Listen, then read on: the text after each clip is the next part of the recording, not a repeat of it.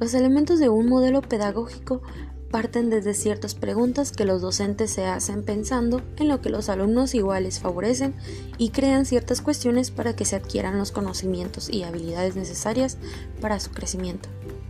De esta manera, encontramos que en una de las publicaciones del profesor Julián de Subiria recoge precisamente las preguntas que diversos autores han ubicado como las cuestiones centrales en educación estas interrogantes permiten construir un método para describir sistemáticamente cualquier modelo pedagógico.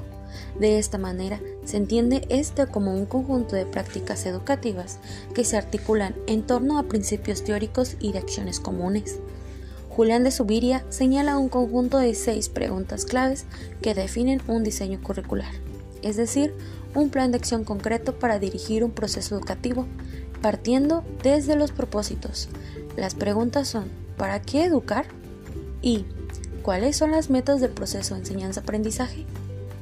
De la que vamos a partir y posteriormente ir a la parte de los contenidos, que la pregunta que se va a hacer sería, ¿qué enseñar? En el método se hace la pregunta, ¿cómo enseñar? Y con la secuencia se hace una sola pregunta, cómo distribuir los contenidos y las acciones de enseñanza y aprendizaje en el corto, mediano y largo plazo, donde vamos a considerar los recursos con otra pregunta más. ¿Qué recursos materiales como guías, textos, fichas e instrumentos se requieren en el proceso de enseñanza-aprendizaje? Y por último queda la evaluación, en donde se hacen dos preguntas con qué criterio y de qué manera se ponderan los resultados del proceso educativo y para qué y cómo se usa la evaluación. Todas estas preguntas son claves en la definición de un proyecto educativo. De esta manera se agrega un conjunto de preguntas sobre el contexto social específico y sobre los marcos de creencias dentro de los cuales se origina cada propuesta educativa en el que este marco general de creencias tiene un lugar muy importante con las teorías sobre el aprendizaje y el desarrollo humano.